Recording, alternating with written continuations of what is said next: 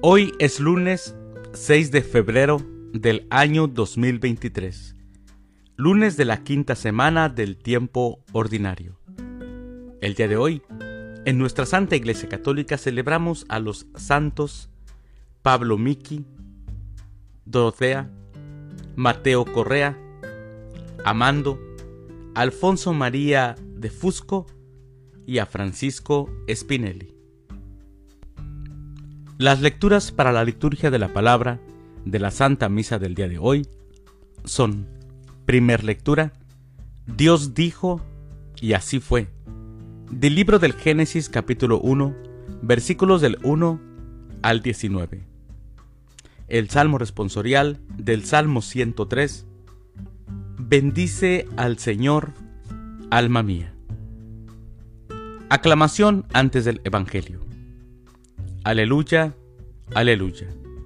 Jesús proclamaba el Evangelio del reino y curaba a la gente de toda enfermedad. Aleluya. El Evangelio es de San Marcos. Del Santo Evangelio según San Marcos, capítulo 6, versículos del 53 al 56. En aquel tiempo, Jesús y sus discípulos terminaron la travesía del lago y tocaron tierra en Genezaret. Apenas bajaron de la barca, la gente los reconoció y de toda aquella región acudían a él, a cualquier parte donde sabían que se encontraba, y le llevaban en camillas a los enfermos. A donde quiera que llegaba, en los poblados, ciudades o caseríos, la gente le ponía a sus enfermos en la calle, y le rogaban que por lo menos los dejara tocar la punta de su manto. Y cuantos lo tocaban, quedaban curados. Palabra del Señor. Gloria a ti, Señor Jesús. La fe cristiana, mis hermanos, no solo puede comprenderse como una fe en acción, sino que va más allá. No puede quedarse guardada en uno mismo. Cierto que es un don que Dios otorga, pero es un don para compartir. La fe la tenemos que compartir. Tanto amor recibido por Dios no puede quedarse en uno mismo. La auténtica felicidad solo se experimenta en el otro.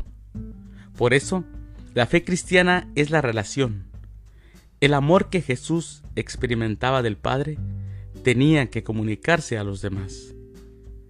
Por eso Jesús siempre era tan amoroso y sigue siendo amoroso con nosotros. En el Evangelio que hoy escuchamos, Jesús siempre está en acción, está viviendo el don del amor del Padre, sanando y redimiendo. Tal derroche de amor llevó a que mucha gente lo buscara escuchábamos en el Evangelio de apenas hace unos días, cómo no les daba tiempo ni a él ni a sus discípulos, no les daba tiempo ni para comer. La gente lo buscaba porque sabía que tan solo con tocarlo, como lo hizo la mujer que llevaba 12 años sangrando, con solo tocarlo encontrarían la salud, encontrarían la paz y encontrarían la redención.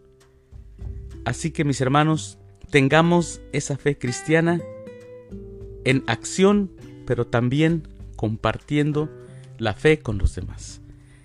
Mis queridos hermanos, les deseo que tengan un excelente inicio de semana. Feliz lunes, que Dios los bendiga.